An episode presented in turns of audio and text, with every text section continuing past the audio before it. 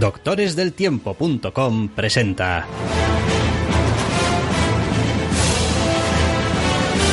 Entre cómics.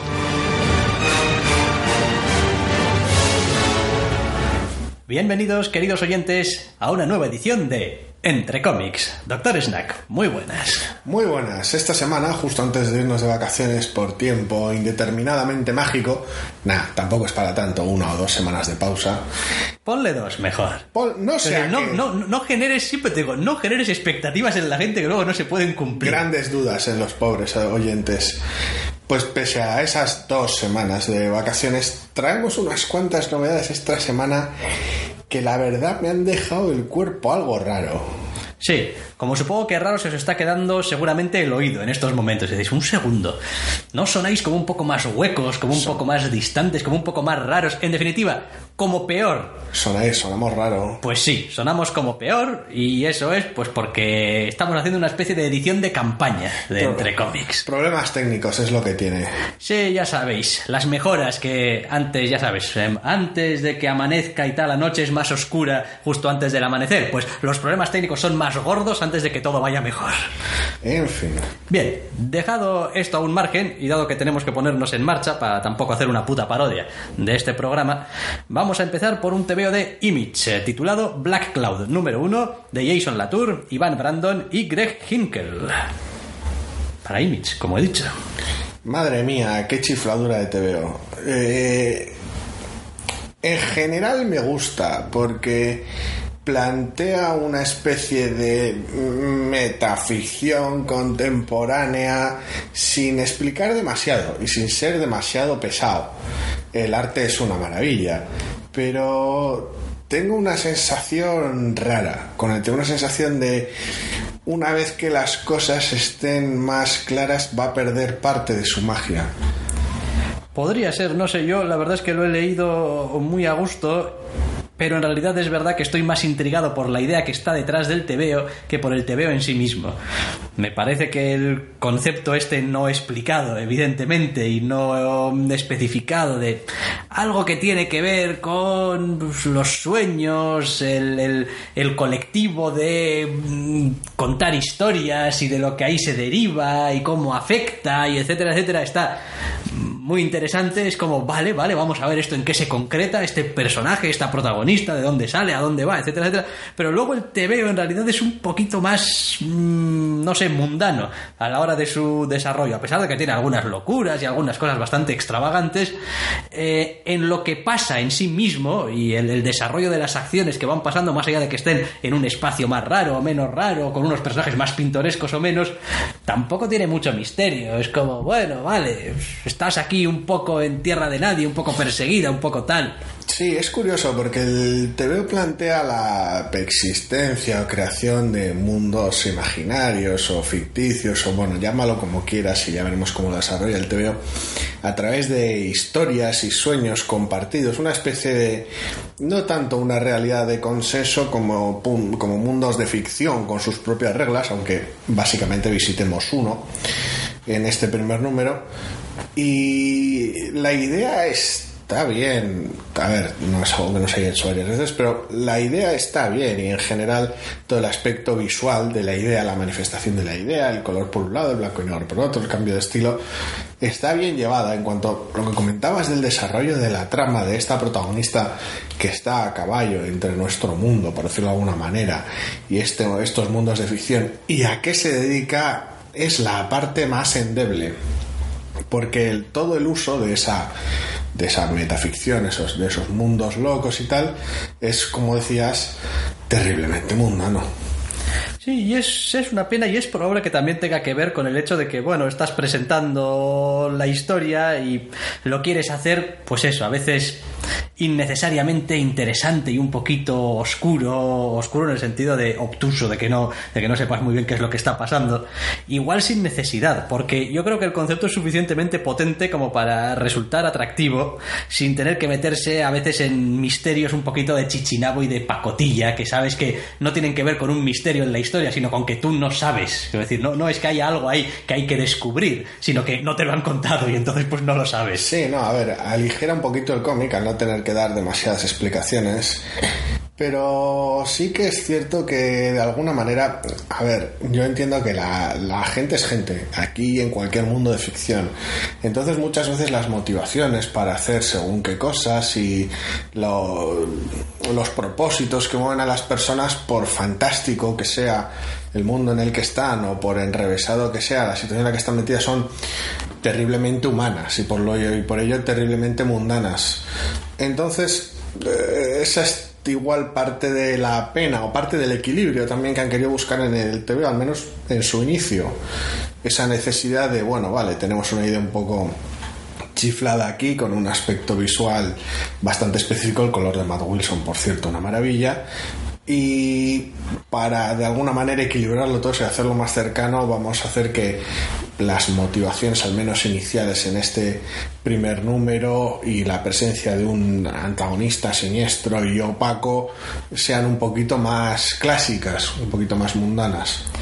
De todas formas, reconozco que en general me ha caído bien el TVO. Me ha parecido suficientemente interesante y además está bien hecho, a pesar de que no sea especialmente mm, eh, emocionante o excitante, porque a ratos el TVO se mueve un poquito por inercia de la historia. Pero yo creo que hay aquí, si se le ocurran un poco, fondo para una historia eh, interesante. Y espero además que una vez vaya avanzando, deje un poquito esa especie de lo que decían, misterios de pacotilla, por una trama un poquito más elaborada.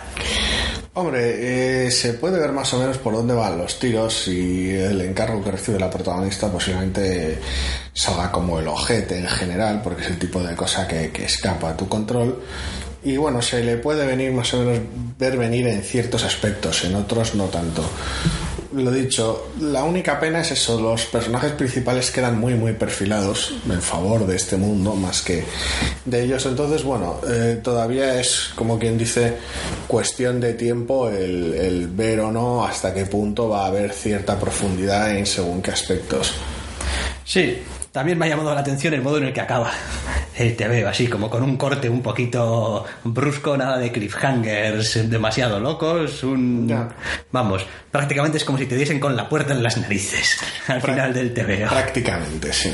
Así es como, y hasta aquí puedes leer, hasta ahora, y si quieres más... literalmente. Eso es, eh, ven el mes que viene y a otra cosa. Pero vaya, es un TVO al que le he visto ciertas virtudes y ya digo, eh, artísticamente me ha parecido muy atractivo, muy bien tratado, el asunto del color está muy bien llevado, tampoco de una manera ahí súper novedosa, súper da igual, pero está como tiene que estar el tratamiento, es decir, hace su servicio a la historia y Sí, no es especialmente arriesgado, pero es alegre y le pega muy bien a la situación. que ya es algo, porque vamos, esta semana hemos tenido historias un poquito también de todos eh, los colores, como por ejemplo la siguiente, de la que vamos a hablar, que es un TVO de Vault, que se titula, a ver que lo mire bien, Colossi. Sí. Pues bien, este Colossi de, de, de, de unos autores que también encontraré por aquí, de Ricardo Mo y Alberto Muriel, pues, jo, me ha decepcionado, la verdad. Sí. Sí. Esperaba algo un poquito más arriesgado, un poquito más loco, algo un poquito más ciencia ficción, algo y lo que me he encontrado ha sido Cariño encogido a los niños. Sí. Sí, sí, a ver, es, es curioso porque uno empieza con el TVO y ve pues un mundo de ciencia ficción y una serie de personajes llamativos, un diseño, sobre todo un diseño artístico bastante, bastante peculiar e interesante. A partir de ahí directamente la situación corta bruscamente a una situación de crisis que en un transporte, bueno, en un entorno cerrado, tampoco importa demasiado el dónde, lleno de gente muy dispar, con de alguna manera que tenga facilidad para entrar en conflicto y así se pueda ver realmente ese ese contrapunto de alguna manera de decir, bueno, estamos en una situación límite, estamos más o menos destinados a acabar juntos, vamos a intentar llevarnos mal, porque es inevitable llevarse mal en este tipo de situaciones, con lo cual está bien, pero claro, el contexto en el que se sitúa todo ese conflicto y todo ese asunto es, pues eso, básicamente cariño encogido a los niños. A ver, que tampoco es que propiamente engaña a nadie, porque el título es Colossi. Entonces, hombre, pues uno puede coger el título y decir, hombre, pues sí, sí, si uno lee el título de la portada y ve un poco lo que hay dentro del TVO, pues en ese sentido tampoco engaña demasiado, pero, jo, a ver, es cariño encogido a los niños, pero en más de un sentido. Además, es como podría haber pasado esto mismo, pero en un entorno totalmente alienígena, totalmente extraño. Es que, has encogido casi la idea, porque has cogido a toda esta gente de un mundo peculiar, o al menos distinto al nuestro, y los has trasladado a una especie de miniaturizados, por explicarlo de alguna manera, a una especie de América temporal, paralela. Sí. Entonces es, es, una sensación un poco rara. Has acabado con un montón de personajes más o menos interesantes de ciencia ficción. En, eso, en, en, tu pueblo americano genérico, pequeñito, tal, no sé. Por supuesto, en fin, tampoco podemos decir con seguridad absoluta que los hayan encogido. Quizás simplemente las cosas son más, más grandes y sí. ese tipo de cosas y tal. Eh, pero, a ver, después es que la historia en sí misma también es que es, es lo esperado. Y luego es lo de siempre, sí. Y luego, y luego, después de una vez que te han establecido eso, el TV transcurre dentro de lo de siempre, con pues los pruebas que supone ser muy pequeño, en donde todo lo demás es grande. Entonces llegar a los sitios es un problema, eh, hacer las cosas es un problema, ponerse de acuerdo sobre qué hacer es un problema. Entonces, no sé, no sé, esta estructura y esta trama casi propia pues eso, una película de ciencia ficción bastante, bastante genérica vista y no tiene tampoco ningún encanto adicional. Los personajes no reciben demasiado tiempo como para que los conozcas. La atmósfera es lo más plana posible, no, no, no hace una apuesta por en plan qué terrorífico es estar atrapado en un sitio así o qué divertido podría ser estar o qué no hay una apuesta clara por un tono. Es simplemente se centra tanto en los que está sucediendo que no le presta demasiada atención, ni cómo está sucediendo, ni a quién le está sucediendo. Sí, estaba pensando ahora, viendo algunas páginas, el color, por ejemplo, digo, jo, es, que, que, es la cosa más plana de la galaxia, es como cumple con su cometido, es como, sí, está coloreado, es decir, necesitas color, pues tiene color, pero, pero es decir, no, no, hay, no, no hay ninguna clase de, de elemento que le aporte identidad, o sea, eh, el, el, cielo podría ser azul, o podría ser rosa, o podría ser verde, pero no, es este un color más bien plano, neutro que no le sabe muy bien si, si es que está nublado o es que es así. O... Una de las cosas curiosas es que el tratamiento del color tampoco cambia mucho desde que están en su, en su tierra o llámalo donde quieras a que pasan a estar en esa situación loca. O sea, no, no el, el, tratamiento es el mismo. De repente tu entorno ha cambiado muchísimo, pero no importa a nivel atmosférico ni a nivel de tono. Una sensación rara. Es una pena porque la escena inicial prometía mucho. O sea, ¿Sí? arrancas el tío y dices tú, vale, bien, aquí se ha jodido algo, esto está, esto está hecho mierda. De... de... hecho, por un momento pensé que íbamos a tener también un TVO de estos de gente encerrada en sitio, discutiendo muy fuerte y toda, tal. Se va, se va toda, toda la mierda y entonces tenemos ahí que decidir qué es lo que hacemos y tal. Y no, realmente pasa por esa etapa muy rápido, no está interesado en ello porque evidentemente su objetivo es llegar a esta situación donde todo es descomunal, etcétera, etcétera. Sí, y luego a partir de ahí es la, el festival del suceso. Lo único que hacen es, es sucederse eventos uno detrás de otro, le empiezan a pasar cosas a los personajes y, y casi parece como si tuviera prisa. No, no sé, es, es, realmente una sensación muy, muy rara de TVO. No sé a dónde quiere llegar, si es que quiere llegar a algún lado, pero la sensación ha sido, pues, no sé, muy genérica. Oh, y después, claro, a ver, uno cuando lee una historia, pues espera encontrarse alguna clase de gancho que realmente diga, jo, esto, esto me interesa o me llama la atención o lo que sea. Y incluso algunos elementos que podrían haber sido interesantes a veces parecen dejarse desde muy pronto fuera del tablero. Es como, ¿ves esta cosa interesante y tal que te hemos presentado al principio? Pues quizá tenga un papel de, de otra manera en la historia más adelante, pero la manera evidente o el modo evidente de, de hacerlo interesante es dejada de lado muy pronto. Y es como, vale, pues es un elemento menos con el que jugar. Al menos por ahora, ya veremos. No sé, a ver, la, las, la sensación es muy rara porque, aunque el propio TVO no, no anuncia una numeración limitada, el arco como tal sí que se anuncia como uno de cuatro al principio del Sí. TVO. Con lo cual, no sé si luego tiene intención de cambiar mucho el cómic o qué, pero no sé. Desde luego, me ha parecido un arranque muy pobre, excesivamente apresurado en la trama y poco interesado en establecer un tono o en trabajarse los personajes.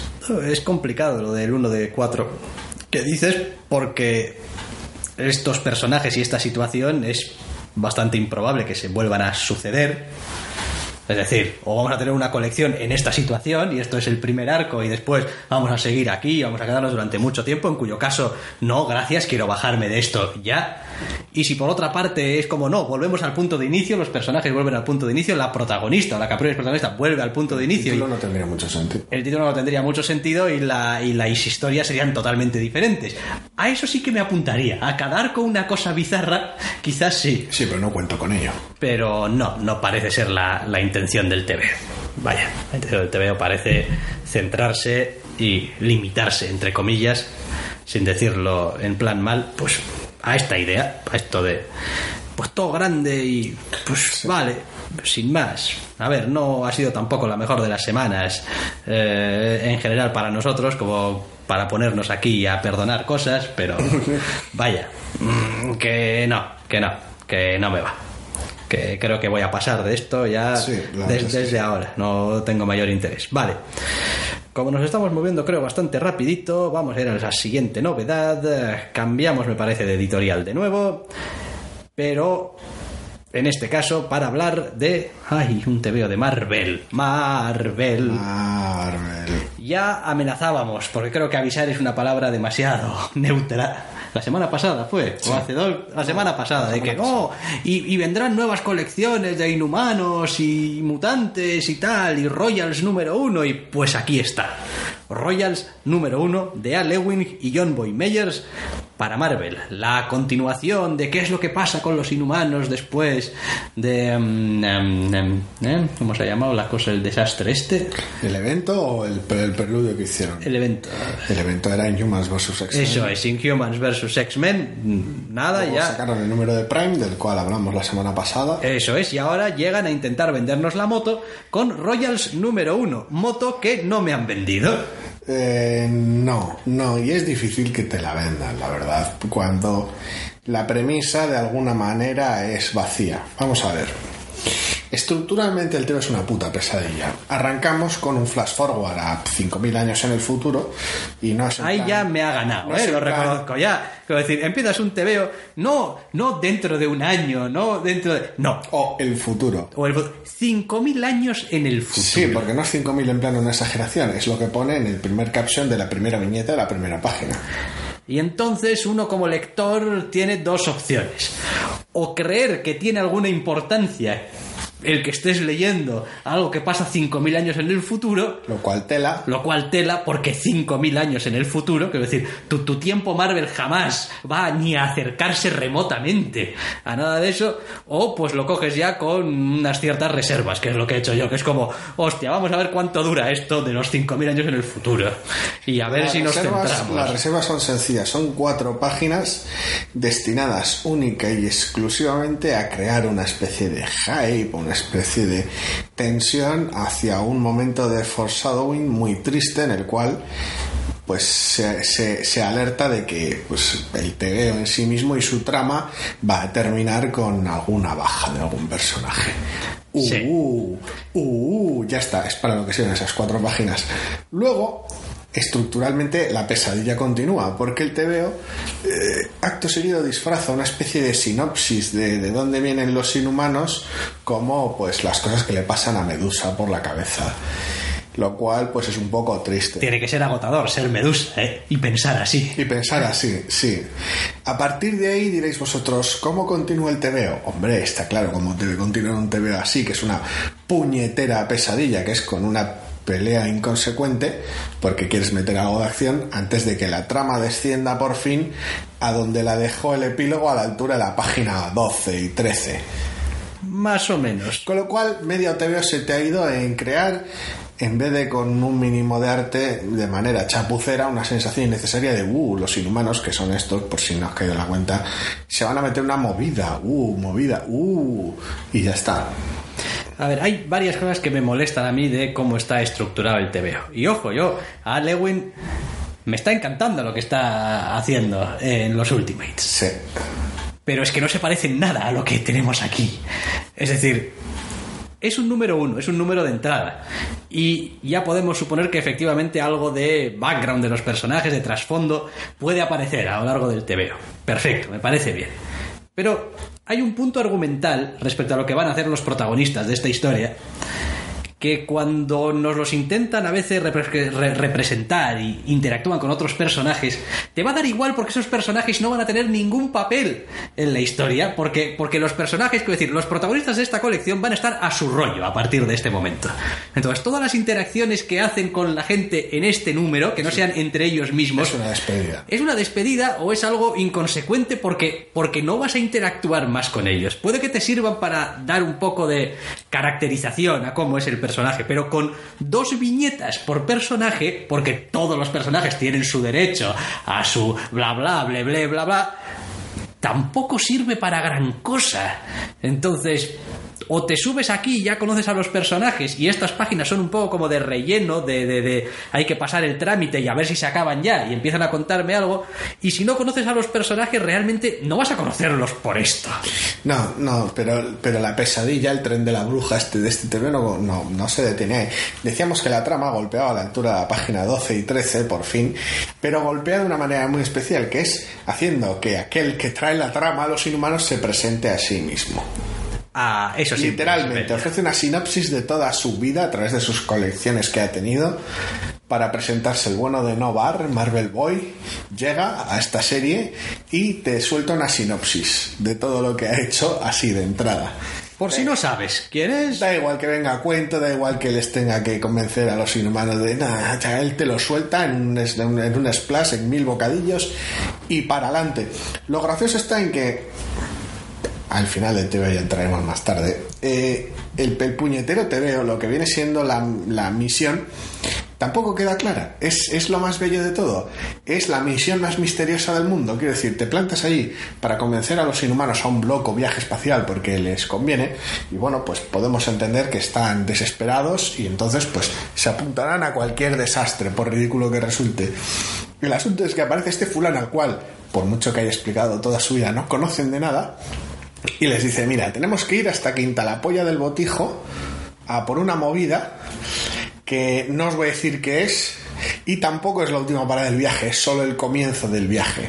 Es decir, que aquí el propio Eowyn se ha escrito una especie de, no sé, cheque en blanco para tener a los inhumanos paseando por el espacio hasta que básicamente se canse las ventas, él, la editorial o quien sea. Quiero decir, si no era demasiado fan del TVO aquel de, pues, bueno, mandamos a los mutantes al espacio, ya sabes, a Havok, Polaris y compañía, los Starjammers, a hacer Ajá, esta, esta- bueno, esta suplencia sí. de Starjammers al espacio, hacer este TVO, y luego lo liamos con los Kree y los inhumanos y las movidas, todo aquello. Si ya aquello normalmente quedaba raro, por mucho que pudieras vincular a ciertos personajes al espacio, y lo puedes hacer, evidentemente, con los inhumanos, aquí todavía queda más forzado, porque el objetivo en sí mismo es tan difuso como podría ser sin directamente no decir nada, en absoluto. Luego, como todo buen TVO desastroso no puede ser desastroso y no lo terminas de manera catastrófica, terminas con un cliffhanger de mierda. Vale, vamos a volver un poco al asunto ese de y el tío viene y os hace una propuesta que no podéis rechazar. Sí. Em, problema. Llegas. Correcto. Das a entender que tienes conocimientos. Sí. No los especificas, pero no los especificas en el TVO, ni los especificas, es decir, ni el lector los... El problema no es que el lector no sepa de qué están hablando. Decir, porque eso lo puedes justificar. No, haces una, una, una elipsis y se han puesto todos de acuerdo y se van y todos saben de qué estamos hablando. No, quiero decir, nadie sabe de qué estamos hablando. Después, el fulano dice, no, esto tampoco será, esto será el primer paso, no, no va a ser el final. Y dices tú, "Mm, vale, eh, no, no lo sé. O sea, quiero decir, ¿por, por, por qué nadie debería meterse en este berenjenal y por qué yo como lector tengo que empezar a interesarme por esta historia en la que para empezar no sé lo que voy a leer?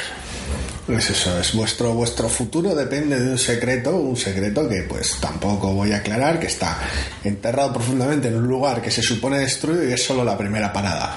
Suponiendo que esté ahí, que tampoco garantiza nada. Y lo normal es que muera gente.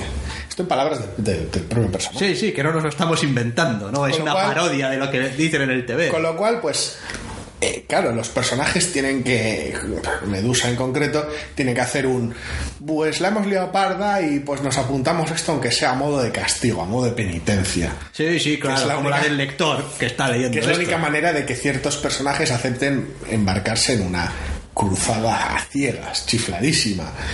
¿Por qué se apuntan otros con motivaciones menos fuertes que esa? Pues ya no está tan claro. Me parece también muy triste porque hace muchísimo tiempo que en Marvel no saben qué hacer con los inhumanos. Es decir, es una licencia, es una franquicia, eh, son unos personajes con los que literalmente no saben qué hacer. No saben qué hacer con ellos en el cine o en la televisión. Les hacemos una serie, les hacemos una película, les hacemos unos dibujos animados. Sacan sus colecciones, no sabemos muy bien exactamente para qué, qué quieren, de dónde vienen. O sea, no tienen. El problema es que nunca han tenido un papel en el universo Marvel respecto a qué, qué hacer, es decir, cuál es su función, cuál es su papel, a qué se dedican. Y cada vez que se les ha dado un papel un poquito más claro, por H o por B, como esto es Marvel, es un universo compartido y tiene que estar cambiando todo continuamente, porque si no, como que parece que se aburren, pues ninguno de los estatus que han tenido, y algunos han tenido bastante sentido, a lo largo del tiempo han tenido algunos que dices tú, bueno, eh, esto podría entenderlo. No se han. No, no, no se han. No se han quedado. No, no han estado en ello. El asunto es que para bien o para mal siempre han sido una parte muy pequeña del universo Marvel, una parte reducida, un pequeño nicho que tenía sus pequeñas historias de vez en cuando que a veces pues cobraba más importancia o menos, pero de alguna manera una parte pequeña. Ahora bien, Marvel entró o continúa, es cuestión de verlo, en una especie de espiral chiflada en la cual eh, las decisiones cinematográficas y la falta de derechos sobre los mutantes en el cine les llevaron a darle cierto push a los inhumanos de alguna manera como reemplazo natural de los mutantes. Los han convertido en su universo cinematográfico en un, sobre todo en agentes de S.H.I.E.L.D., en un pues te pasa esto y te envuelves y sales con poderes al azar un poco y ya está, y adelante, en un sustituto natural de los inhumanos, De los de mutantes. los mutantes. Y claro, en el universo cinematográfico les ha quedado raro, porque ahora mismo solo se cubre eso en una serie que pues da sus bandazos y que no tienen muy claro qué hacer con una película, una serie o qué demonios. Pero claro, de alguna manera esos cambios, esos siempre tienen un impacto en el cómic. Y en el cómic se llevó a cabo un empuje bastante torpe por crear personajes humanos nuevos, por darle unas nuevas dinámicas a todo. Y la verdad es que ha quedado en general bastante triste. ha servido para crear dos o tres personajes nuevos que se han incorporado a la familia de los inhumanos con cierta naturalidad y venga ya está. Y absolutamente nada más porque los protagonistas a pesar de todo siguen siendo los mismos personajes de siempre de los inhumanos la familia real inhumana. Volvemos a tener a Rayón Negro vamos a tener a Medusa Aquí Gorgon tienes, aquí tienes un pequeño intercambio de rehenes, como quien dice, desplazas a los miembros menos conocidos de la, de la familia real, por decirlo uno de los personajes habituales de los inhumanos, para favorecer a un par de los nuevos. sí bien pues fantástico tampoco Porque pues has hecho lo que has hecho. Crystal también Sí, has hecho lo que has hecho con Karnak y tal, y bueno, pues aquí incluyes a un par de personajes de los nuevos. No sé, a mí me ha parecido un, un tebeo que ya solamente conceptualmente. A ver, conceptualmente tampoco. Es decir, que la idea esta de no, los inhumanos se van al espacio. Bueno, venga, va. Pero decir, a una coño, vámonos, vámonos al espacio y hagamos unas aventuras todo guapas. Pues si tienes alguna razón mediocre en Que general, que- también vale, no necesito ni que sea Eso bueno. es, que son los inhumanos, hostia, quiero decir, que, que aventuras en el espacio, que estos son heavy hitters, o sea, no estos sitio- son pesos pesados del espacio, que el puto rayo negro te pega un punchante y te manda a la galaxia próxima. Ya no Eh. Para nosotros en la Tierra, pues viviremos en el espacio, del espacio es enorme y de todo, y nos vamos de aventuras. Y Eso está. es. Pero no sé, yo siempre he visto un poquito los inhumanos en el universo Marvel como a los eternos, para que nos entendamos. Es como son superpoderosos, son más bien pocos, te importan más bien poco también, han tenido poquitas historias eh, y nadie sabe qué hacer con ellos, porque cuando los metes en una historia de repente, quiero decir, es que esto, oiga, que es que estos tíos son los eternos, quiero decir, ¿qué le echas a estos tíos? Quiero decir, ¿por qué? Porque Sí. se meriendan cualquier cosa. La escala es distinta, pero, pero sí. Y es una pena porque el, el- el- el enfoque visual que le ha dado John Boymeyer es muy, muy agresivo, muy alocado, una cosa muy, muy futurista, colorista y muy adecuada para dónde se va a desarrollar la trama. Pues la verdad es que ahora mismo lo que viene siendo su premisa inicial en este primer número está muy pobremente apoyada por, por la trama. Sí, no, además es fantástico porque es el tebeo de nos vamos al espacio en el que no nos vamos al espacio. Todavía. Todavía, quiero decir, es como se ha acabado el primer número y no, no estamos en el espacio, no hemos hecho nada en el espacio, vamos camino del espacio y Hombre, a ver, tal. sí, es el tipo de cosa que igual no puedes hacer de un porrazo, pero bueno, en cuanto a la caracterización o la Pero ¿para qué, ¿para qué tuviste un número como era Prime? Sí, Un Inhumans Prime, coño. pero ya avisé la semana pasada que no iba a servir de nada y que iba a ser redundante, ¿no? Bien, pues sé aquí la prueba. Quiero decir, las cosas como son, Nah. porque es eso, es... es- es- No, no, o sea, decir, a este TVO hay que darle candela. Hay que darle candela porque, porque hay un montón de cosas que no funcionan en él. ¿Que a alguien le puede gustar? Claro que a alguien le puede A gustar. mí Con eso, me encanta. con eso nunca nos hemos eh, metido ni vamos a poner nunca en duda que un TVO le guste a alguien. O sea, hasta ahí podíamos llegar. Pero a mí me parece que es un arranque bastante catastrófico. Es el tipo de TVO que te lo compras a ver qué tal. Y en general yo creo que la gente va a decir, hostia, esto uf, es que aparte de hacerme un par de promesas muy, muy difusas, Muy vagas, pero muy muy vagas. vagas, tampoco tengo mucho a lo que agarrarme aquí. Hombre, hay cierta esperanza porque Alewin, tal vez. No sé, yo a Lewin, quitando los Ultimates, creo que no le he leído nada que me guste Yo ahora todavía. mismo no caería, pero bueno, los Ultimates como referencia más reciente es un TVO que nos encanta. Sí, Entonces, sí, pero porque ahí está desatado. Está, está desatado y se la tienes- suda todo aquí mogollón. precisamente la oportunidad de hacer algo no parecido, no similar, porque es un TVO muy extravagante los Ultimates, pero en ese aspecto, quiero decir, aventuras en el espacio. Sí. Si funcionó para la colección de Cíclope, aquella, que Ya. salió no hace tanto, Ya. Ya veremos cuál es el enfoque aquí, pero no sé. Sí, eh, Y el dibujo me encanta, pero mm, veremos. un Cuando, primer número desastroso. Veremos, pero cuando digo veremos, eh, creo que quiero decir que ya me irás diciendo a ver qué tal. Sí, al menos el número 2, sí, desde luego. Porque no tengo así de entrada mucha intención de darle, darle más opciones. Eh, decíamos antes, amenazábamos con varias colecciones nuevas, otra de las cuales, también de Marvel, era X-Men Gold. Ya dijimos que iba a haber un X-Men Blue y un X-Men Gold. Pues esta semana nos viene X-Men Gold número uno de Mark Guggenheim y Ardian Siaf. Para Marvel, en un TVO que me ha entrado un poco mejor, pero que tampoco las tengo todas conmigo. Sí, sí, aparentemente X-Men Blue se va a centrar en la joven Patrulla X, por decirlo de alguna manera. X-Men Gold parece que va a ser básicamente volver a tener un grupo central, más o menos limitado a un reparto muy nuevos X-Men, por decirlo de alguna manera. Porque tenemos a Tormenta, Rondador Nocturno, Coloso, Lobezno. No sé, es curioso, han llamado al arco Back to Basics directamente y tienes a los X-Men haciendo de superhéroes. No me digas que a ratos no te parece que estás leyendo un TVO que tiene como, no sé, 15 años. O algo. Quiero decir, la, la página de apertura de este TVO, con un discurso propiamente antimutante de los de la vieja escuela, es de los de coger el TVO, volver a la portada y decir un segundo, ¿de qué año es esto?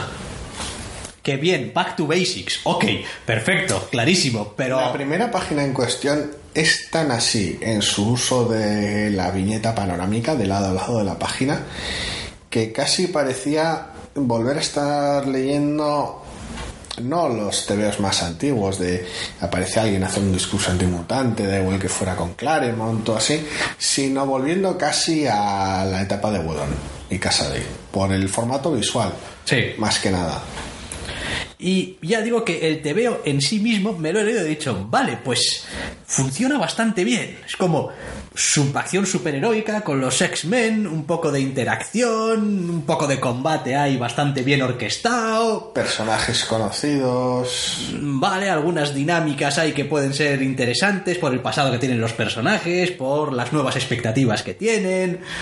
Un cliffhanger de mierda. Bien, hombre, pues sí, todo, todo no se puede. Pero, ya, pero ya digo, a, ratos parece que esté viendo un TVO de, de hace. sabor clásico, es parte de la intencionalidad. Quiero decir, es. Hostia, el, cliffhanger de este TVO es. Es la mierda, sí, pero es. Me refiero a que el sabor clásico es intencionado. Quiero decir, no es, no es en plan un accidente. No he querido hacer un TV de superhéroes con los X-Men y me ha quedado viejuno. No, lo he querido hacer viejuno. Bien. De alguna manera, por, por explicarlo de alguna manera. Sí, pero es, eso no deja de hacerlo de aspecto viejuno algunas cosas. no es que visualmente sea tampoco eh, en plan muy antiguo, tiene muchos toques clásicos porque tiene tus escenas de charleta, tu escena de gente con tu poquito de acción y hablando y explicando cosas en las de, la sala de peligro. Que diréis es muy X-Men puro y duro, por decirlo de alguna manera, muy, lo dicho, ya el arco se llama de vuelta a las bases, un back to basics. Entonces, eh, desde ese punto de vista, deja claro que qué tipo de TVO parece querer ser. Ahora bien, no sé si es un TVO que me funcione del todo. Es que, joder, es que tiene hasta el mítico partido de béisbol de los X-Men. Es que no sé, hay veces que, hay una frontera muy fina entre intentar hacerlo más o menos clásico o fácil de aproximar por fans veteranos de los X-Men o llenarlo de guiños hasta la azotea.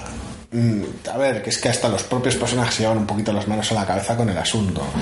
En cuanto a ciertas subtramas ligadas a la nueva ubicación de la mansión y demás, pues posiblemente no vayan a ningún lado. Pero bueno, no sé, como carta de presentación, es una carta de presentación muy buena en ese aspecto. Que si el TVO llega, te planta, quiero hacer estos X-Men, los quiero hacer con este estilo específico, que te podrá recordar a etapas previas, y esto va a ser más o menos superheroico.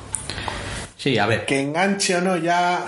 Se lee muy fácil. Reconozco que el dibujo es súper apropiado. Ese, es muy de, de, de de, de, superhéroes, con un poco de fuste. Ya digo que las escenas de acción y tal que tiene están bien. en general, la caracterización de los personajes, los rostros, las expresiones están bien. Tienen, tienen ese punto un poco de, Igual son todos así, algunos un poco más duros que Arturo y tal. Y pues bueno, y tiene esos rostros a veces un poco duros de gente que está curtida y tal en la batalla y en el tal. No es un retorno a los X-Men de los 90, pero es como si de alguna manera el TV intentase combinar no lo mejor, sino lo que le funciona de etapas muy características. Tiene algunas aproximaciones a ciertos personajes y a ciertos temas muy propias de Claremont del más antiguo Claremont, por eso de alguna manera. Luego tiene ciertos elementos visuales que comentabas acerca de los rudos o lo duros o lo peligrosos que puedan ser o comportarse los personajes muy propias de épocas más noventeras. Tiene pues esas aproximaciones panorámicas en ocasiones más propias de los X-Men de, de casa de Whedon. Le falta esa rareza de la etapa de Morrison tal vez, pero bueno, y la presentación de los personajes es relativamente moderna porque son personajes con un status quo, la mayoría de ellos muy nuevo, muy de alguna manera Quiero decir, no, no es como si los hubiera escogido una encarnación previa. En, el TV está en continuidad, con lo cual, pues, la situación de cada personaje está muy ligada al universo Marvel actual. Entonces, en ese aspecto es como si hubiera picoteado un poco de lo que le gustaba de los X-Men para construir un TV mayormente clásico. No sé, me recuerda a ciertos arranques antiguos de los Vengadores de alguna manera. Igual un poquito sí. Igual voy a montar unos Vengadores normales sin estridencias y arrancar con ello y luego a ver a dónde me lleva. Sí, igual sí, igual sí que tiene un poco ese toque ahí de, de, los Vengadores de los 90, Héroes Retour y tal, un poco como muy, muy, pues eso, de vuelta a lo básico, ¿no? De vuelta a las raíces, Incluso etapas posteriores, no recuerdo cuál era aquella época que comenzó con los jinetes y un romita bastante horrible. Ah, sí, sí. Aquello fue también, era, era Avengers. Sí, ¿quién guionizaba en aquel momento? Creo que era Bendis Era Ben- todavía era Sí, sí, Bendis. todavía era Bendis. Aquello que empezó, como ya decía, horrible. eh, aún así tenía ese toque clásico, por decirlo de alguna manera. Quería volver a ciertos, a tocar ciertos aspectos. Entonces que eso se le dé como el culo a Bendis, pero Me ha llamado la atención, también hay algunas páginas, hay algunos rostros, algunos eh, momentos que digo, joder, parece que está intentando canalizar a Greg Capullo. En algunas cosas, entre el efecto ojos eh, azules así que se que destacan mucho dentro del, del rostro y tal, y algunos perfiles así, que dices tú, hostia. no es- sé, tiene de todo un poco. Sí, tiene de, todo- de todo un poco, pero hay- es eso, es, Es- en algunas Lo bueno es que es Cosas- consistente, pese a todo. No, no, el TV no es como si fuera una especie de, atmósferas y tonos y personajes que chocan entre sí, ni el estilo de dibujo pega bandazos, ¿no? Es bastante homogéneo, pero tiene, tiene ese aspecto extraño. Es no exactamente un TV antiguo, hecho de manera moderna, pero sí que tiene ciertas sensibilidades interesantes. No sé. No creo que sea mi tipo de TVO de los X-Men. No lo tengo claro. Suelo ser más fan normalmente de las series más de tipo academia, entre comillas, con los jóvenes o con personajes nuevos o como quieran plantearlo. O de series normalmente con una personalidad muy marcada, porque la organiza alguien que se permite este tipo de lujos como Whedon, o con temas más raros, como la etapa de Morrison. No sé yo si quiero un TVO clásico de los X-Men, pero el arranque es lo bastante bueno como para seguirle la pista. Sí, a ver, a mí los X-Men, ya lo sabéis, no me han atraído pues, nunca. De tal, es decir, hay alguna pequeña etapa, la etapa de Whedon me gusta y tal, pero, es decir, prácticamente me atrevería a decir que es lo único. Es decir, porque lo demás uno no los leía de chaval y tal, no era fan de los X-Men, con lo cual hay un montón de historias clásicas que no me dicen nada porque no las he leído, es decir, ni siquiera después, es como...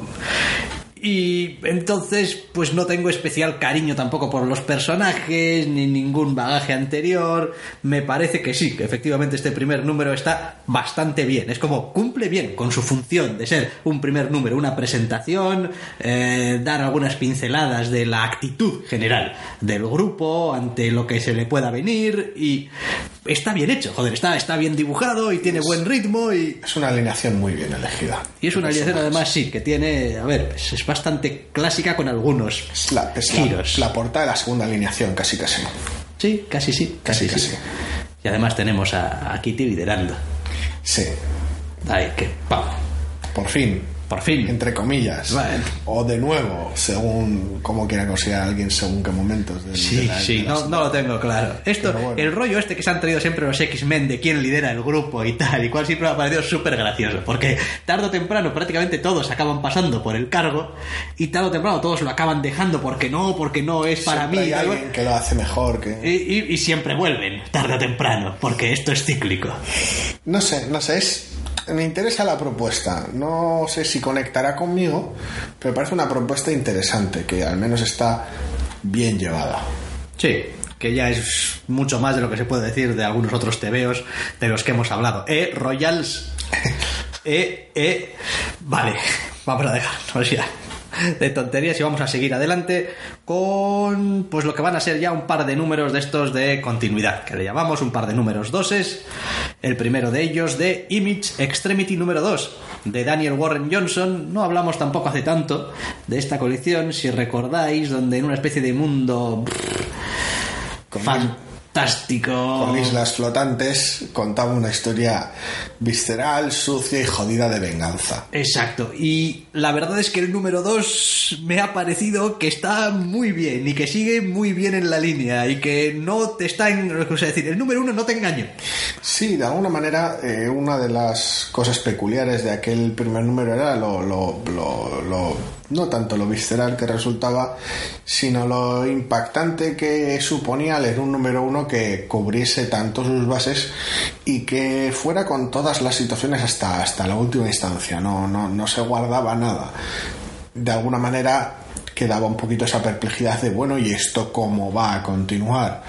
El número 2 de alguna manera resuelve eh, esas preguntas en varios frentes. Por un lado, en cómo va a continuar el mundo después de lo que sucedió en el número uno y cómo va a reaccionar a lo que han hecho los protagonistas, cómo van a continuar los propios protagonistas después de lo que han hecho y por dónde se va a mover la trama en general, presentando personajes nuevos, etcétera. Este número 2 responde a esos tres frentes.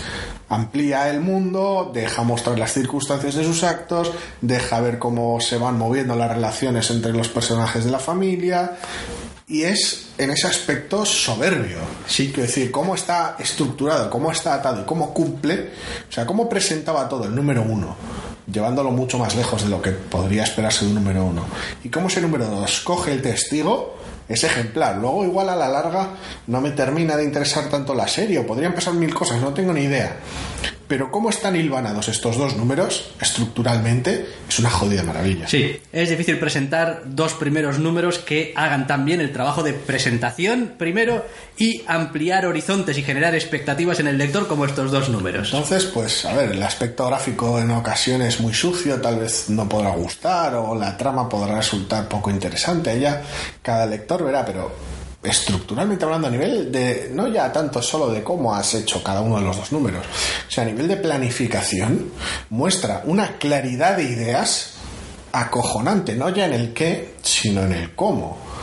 Yo me he quedado muy, muy alucinado con el tema. Yo no es, Tal vez no es mi tipo de TVO normalmente. Eso te iba a decir, no es, no, o sea, a ver, eh, hay, hay elementos eh, eh, que me gustan del TVO, que, que, forman parte de ese tipo de ideas e historias que más o menos me gustan, pero en general la combinación que tiene el TVO de todos esos elementos no es mi tipo de combinación. Es como, es quizá un poco demasiado agresivo y sucio y... Sí, es una distopía post-apocalíptica dentro de lo que cabe, con un pasado bastante turbio. No sé, hay un montón de elementos que tal vez no nos podrían gustar, pero es que está tan bien hecho. Sí, está muy bien hecho. Está muy bien hecho, está muy bien contado, tiene un ritmo impecable, envidiable. Quiero decir, cuando ese te veo cambia de escena, realmente no sientes que te están hurtando cosas de la escena anterior y que te estás perdiendo cosas. Quiero decir, es simplemente un cambio de escenario para seguir ampliando los horizontes, seguir contando la historia.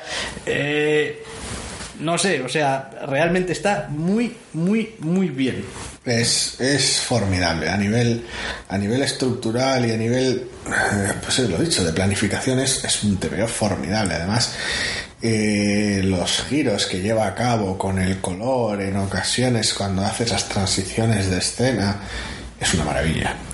Sí, no, además estoy mirando un poquito también algunos otros eh, detalles y la verdad es que juega también bastante un poco con la con la estructura de la página y tampoco es un tebeo que sea siempre de pocas viñetas y tal, es decir, en ocasiones cuando lo requiere te empieza a meter viñetas en la página y no pasa nada, es decir, el ritmo, lo bueno es que el ritmo no se resiente, es decir, se lee de manera muy natural, a pesar de que a simple vista y solamente vieses en blanco cómo están distribuidos los espacios y dices, ufa, ufa, página así un poco pesada y tal, no. Lo bueno es que es un tebeo versátil, que se permite de alguna manera sin estridencia llevar a cabo los, entre, entre comillas, los trucos más básicos de, del género, del, medio, más bien. Sí, sí, no. Eh, está es que está es que está muy bien es que vamos a veces dices tú pues vale igual no es lo que lo que más me, me va no es lo que más me mola y tal pero, pero coño, es. A mí me ha resultado imposible no leerme este TVO de un tirón echando virutas, terminar y decir, joder, coño. Qué bien hecho está. Pues, pues, pues bien, ¿no? O sea, quiero decir, quiero leer más, a ver, quiero leer más. Tampoco es que diga, ¡buah! Me han súper enamorado los personajes, el mundo me, resulta súper atractivo. No, pero, pero coño, es que está tan bien contado que es como, sígueme contando, porque saco petróleo de, de, cada cosa que leo aquí. Es, de alguna manera, eh, hasta. Llegamos un poco hasta el punto de de, que no solo cierto interés por los personajes o por lo que vaya a suceder nos mueve, sino que en este caso parte del interés es ya directamente por, por el medio, por, porque nos gusta el, el, el cómic en general, no este cómic, sino el cómic.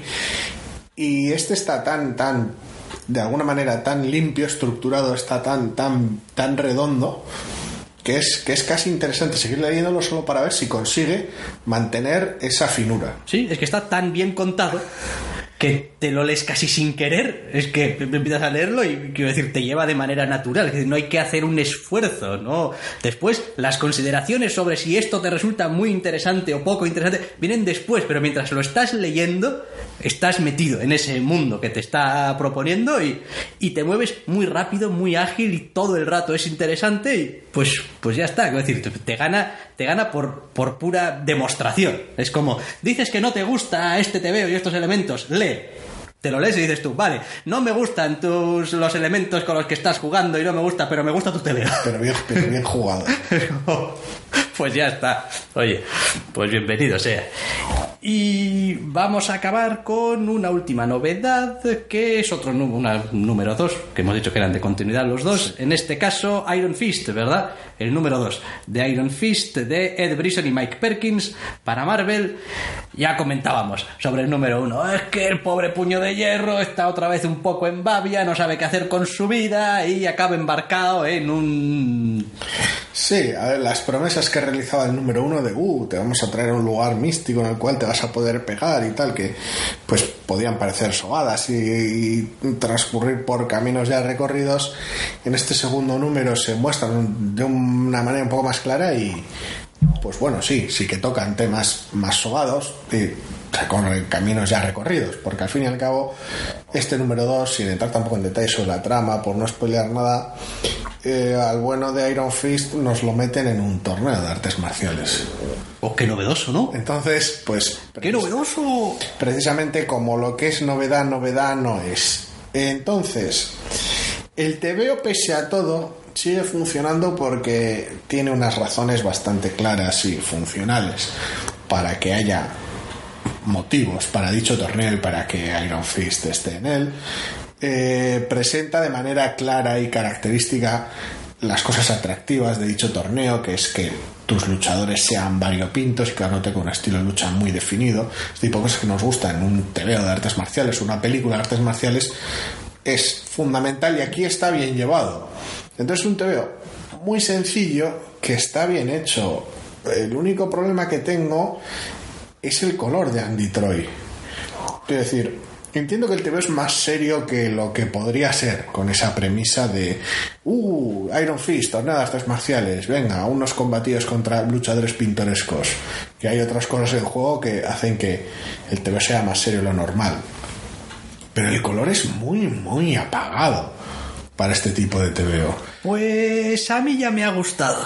Sí, Sí, a mí me parece que le da un poco una cierta atmósfera crepuscular, de casi casi de, de, de eso, de, de gente un poquito al abrigo del secreto y tal, y que todo, y, y que en parte también nos está indicando algo que probablemente, en fin, va a ser inevitable que suceda, y es que lo que te están, todo lo que te están, lo que te están dando no es toda la verdad acerca de, acerca del asunto. Se me hace extraño que además de ser tan, tan, entre comillas, oscuro el trabajo de intentado también en ocasiones acompañe, que también esté el color tan saturado. Quiero decir, uno entender, o de alguna manera esperaría tal vez colores más apagados, unos pasteles más conservadores, pero no es así. El TVO es oscuro pero saturado, es extraño. A mí me gusta. Yo recuerdo que, Sí, no, tiene un impacto que a mí me gusta. tiene un impacto muy duradero, casi en ocasiones de te veo artes marciales pulpa la Sí, antigua. exacto, exacto, exacto. Pero eh, aún así es, es peculiar, de- de- por decirlo Es muy marcado, es una, es una elección de, de coloreado mm, muy dura, quizá, a, a Sí, ratos. no, es- es terriblemente consciente desde el punto de vista ese de, de, pues eso, de, de, de TVO pulp, de, de artes marciales. Quiero decir, el cielo es rojo la mitad del tiempo, para amor. ¿Cómo no vas a amar un, un TVO en el que de artes marciales hay misteriosas Es- en las que el cielo... Eso es, es una... es- vamos, o sea... Sí, al final se va haciendo de noche, al final el TVO, pero aún así sigue siendo, sigue cobrando Sí, sí, sí. ese tono escarlata, así, hasta que, bueno, pasa ya Yo- a, los, a los verdes más Voy a túmidos. decirte más. A ratos yo he leído este TVO casi como si fuese en blanco y negro. A pesar de que el, curioso, a, sí. a- a pesar de que el color que estamos diciendo es, vamos, muy marcado y tal, eh, me da esa sensación de, de TVO de artes marciales un poco de la vieja escuela, de, de- de- de- de- de casi de, dibujo así un poco Tengo unos cuantos, desaliñado. tengo unos cuantos tomos de ese tipo en casa en blanco y negro. Ese rollo. Es como en ese sentido creo que, que capta bien un poco Sí, ese, tus ese golpes tono. especiales y tus estilos con animales, con el nombre, aunque hagas un poquito de chufla con ello. Sí, tiene esos elementos de, de TVO pulp, de artes marciales. De alguna manera, todo va enfocado en esa dirección. No se moja tanto como el Galaxy of Brutality de la semana pasada. El, joder, ¿cómo se titulaba aquello? ¿Eh? ¿Cuál? ¿Qué? Déjame un segundo. porque- Galaxy of Brutality. Sí, no recuerdo si era la coletilla esa, ¿no? El Space Riders Galaxy of Galaxy. Ah, of sí, sí, sí. Brutality. Sí, sí. No se moja tanto en el en llevar hasta el- la última de las Hombre, consecuencias. No, sigue siendo porque- un colorado para un TVO No, porque, mainstream. porque aquel TVO de- tenía hasta marcas de dobleces del papel, papel sucio, era, era una cosa, una propuesta más, más chiflada, por decirlo de alguna manera, pero sí que se ve que tiene esa, esa vocación de TVO pulp, de Kung Fu.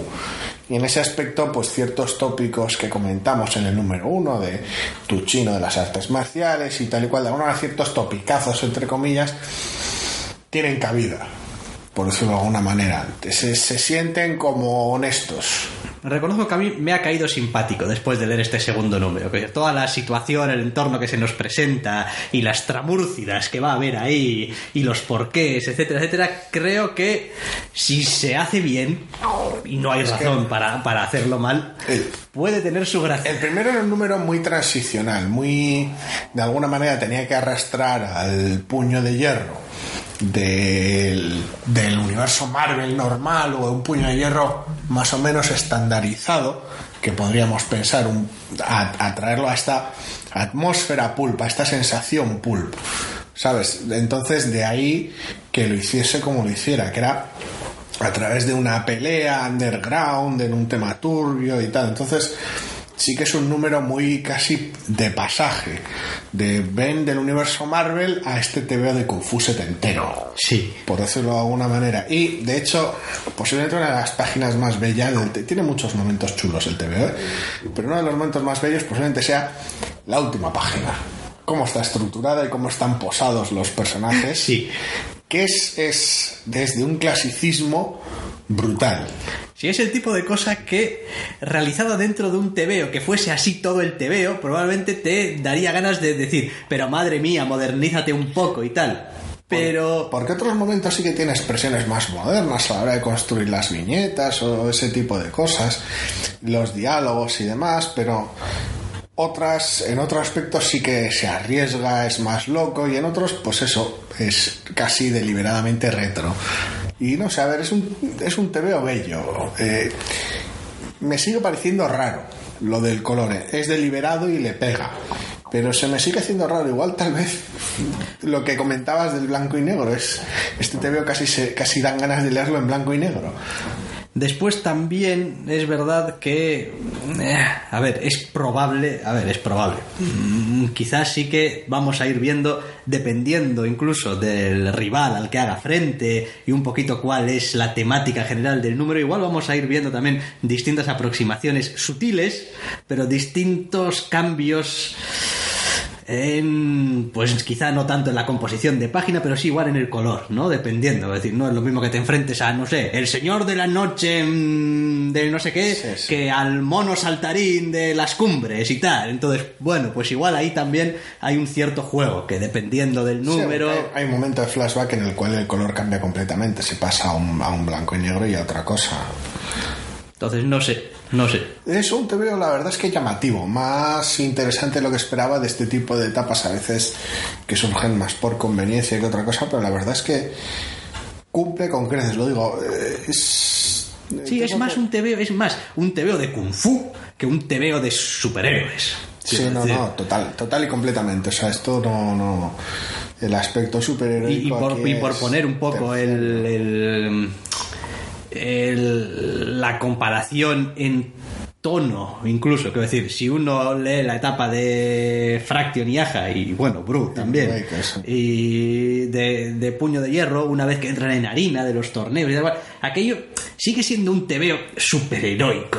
Quiero decir, a ver, eso es un tebeo de Kung Fu, pero Sí, sigue no, teniendo porque- ese aire un poco... No, y está toda la historia con Hydra de fondo y quiero decir, no es, no es simplemente un torneo de artes marciales. Aquí- Esto, es, es- es- esto no, o sea, quiero decir, esto, esto, esto es gente que se ha salido, que ha salido de un sitio muy oscuro y tal, y vienen aquí a la isla de pegarse, a pegarse y tal. Es que, la estructura en ese aspecto es, es así. Además, la aproximación es distinta, porque aquel TVO de puño y hierro también incluía toda una serie de misterios y de exploración sobre, bueno, qué era el puño de hierro, qué otros puños de hierro había habido antes, el legado, cómo funcionaba, otras ciudades celestiales. Quiero decir, exploraba muchísimo ese tipo de cosas, mientras que este tiene a los antagonistas, por decirlo de alguna manera, hablando entre ellos, discutiendo el plan a las claras para que el lector lo conozca. Sí, el sí. segundo número. Sí, sí. Nuestro plan de la maldad es este y tal. Ah, Cre- creemos que alguno ah, de los malos bien. también tendrá otro plan aparte y tal, sí, suyo porque, y tal. claro, porque es inevitable. Pero Pero ya directamente es- te- tienes acceso a los malvados, los pero- nef- nefandos planes. Pero de incluso, incluso dicho eso, a este TVO de puño de hierro, si al protagonista le quitases el puño de hierro y fuesen todos simplemente luchadores de artes marciales, funcionaría igual. No, da igual, o, o simplemente kung fu místico variado y ya está, no tendría ni por qué ser una propiedad Marvel. Sí, en ese decir, aspecto, funcionaría igual. sí. Es como, pues sí, son, son gente que quiere demostrar que son los mejores y tal y cual, y pues se meten en un torneo en una isla chunga y se pegan entre sí y a ver quién es el siguiente colorista al que el protagonista debe vencer. Y ya está. Y el. De alguna manera alguien tiene una malvada agenda doble y un malvado plan. Ya está, es que es así de sencillo. Entonces ha sido una, una sensación bastante rara leerlo, pero la verdad es que agradable. No se me ha quedado la misma cara de, oh Dios mío, qué cojones está pasando que con el último número de Providence, pero bueno. Que ha terminado, dices. quien Providence. sepa si Providence ha terminado es una chifladura y una delicia de serie, me ha encantado, pero solo para fans, muy fans, muy mucho de lo Lovecraft y de la perspectiva chifladísima de Alan Moore sobre el tema. O sea, que nadie que nadie se acerque a la ligera al TVO porque, porque es indescifrable. No sé, yo llevo corriendo en dirección contraria desde que hablamos, creo, quizá del número 2. Y dije, bueno, ya no te, ya no, esto no, más, no necesito. muy no, bonito, está bien contado, pero no- un, uno, no. no me entero de la misa a la media de lo que pasa en la trama. Dos, sé que no me estoy enterando de la misa a la media de lo que Es- creo que me estoy enterando. Es un TVO a nivel, nivel fan acérrimo. De si eres un fan acérrimo lo disfrutas y luego puedes ir a foros y páginas web para descubrir todas las y discutir todas las guiños y demás que hay, versiones anotadas del TVO y ver cómo todavía a la gente le, le- hay referencias que no tiene del todo. Es una cosa muy críptica, muy chiflada. Es, es Alan Moore y Lovecraft al 11. No, no puedo con ella. Es una, yo me lo he pasado en grande, ¿eh? Y, y este- estos 12 números en un tomo tienen que ser un viaje brutal. Pero... Uh, solo, Que para, tiene que darte una hostia al cerebro, Solo para- 12 números de esto todos seguidos. solo para muy fans, sobre todo aquellos que hayan estado siguiendo las distintas aventuras previas de Alan Moore con este universo, una delicia. Bueno, pues con una delicia, aunque no hayamos hablado propiamente de ella, terminamos el programa esta semana. Lo que decíamos, no va a haber programa la semana que viene, no va a haber programa, nos Casi- pongamos casi como nos seguro. pongamos la semana siguiente. Así que, pues nada, en tres semanas volveremos. Que tengáis una feliz Semana Santa. Si tenéis unos días de asueto, disfrutadlos, leed unos tebeos o no, o principalmente haced lo que os dé la gana.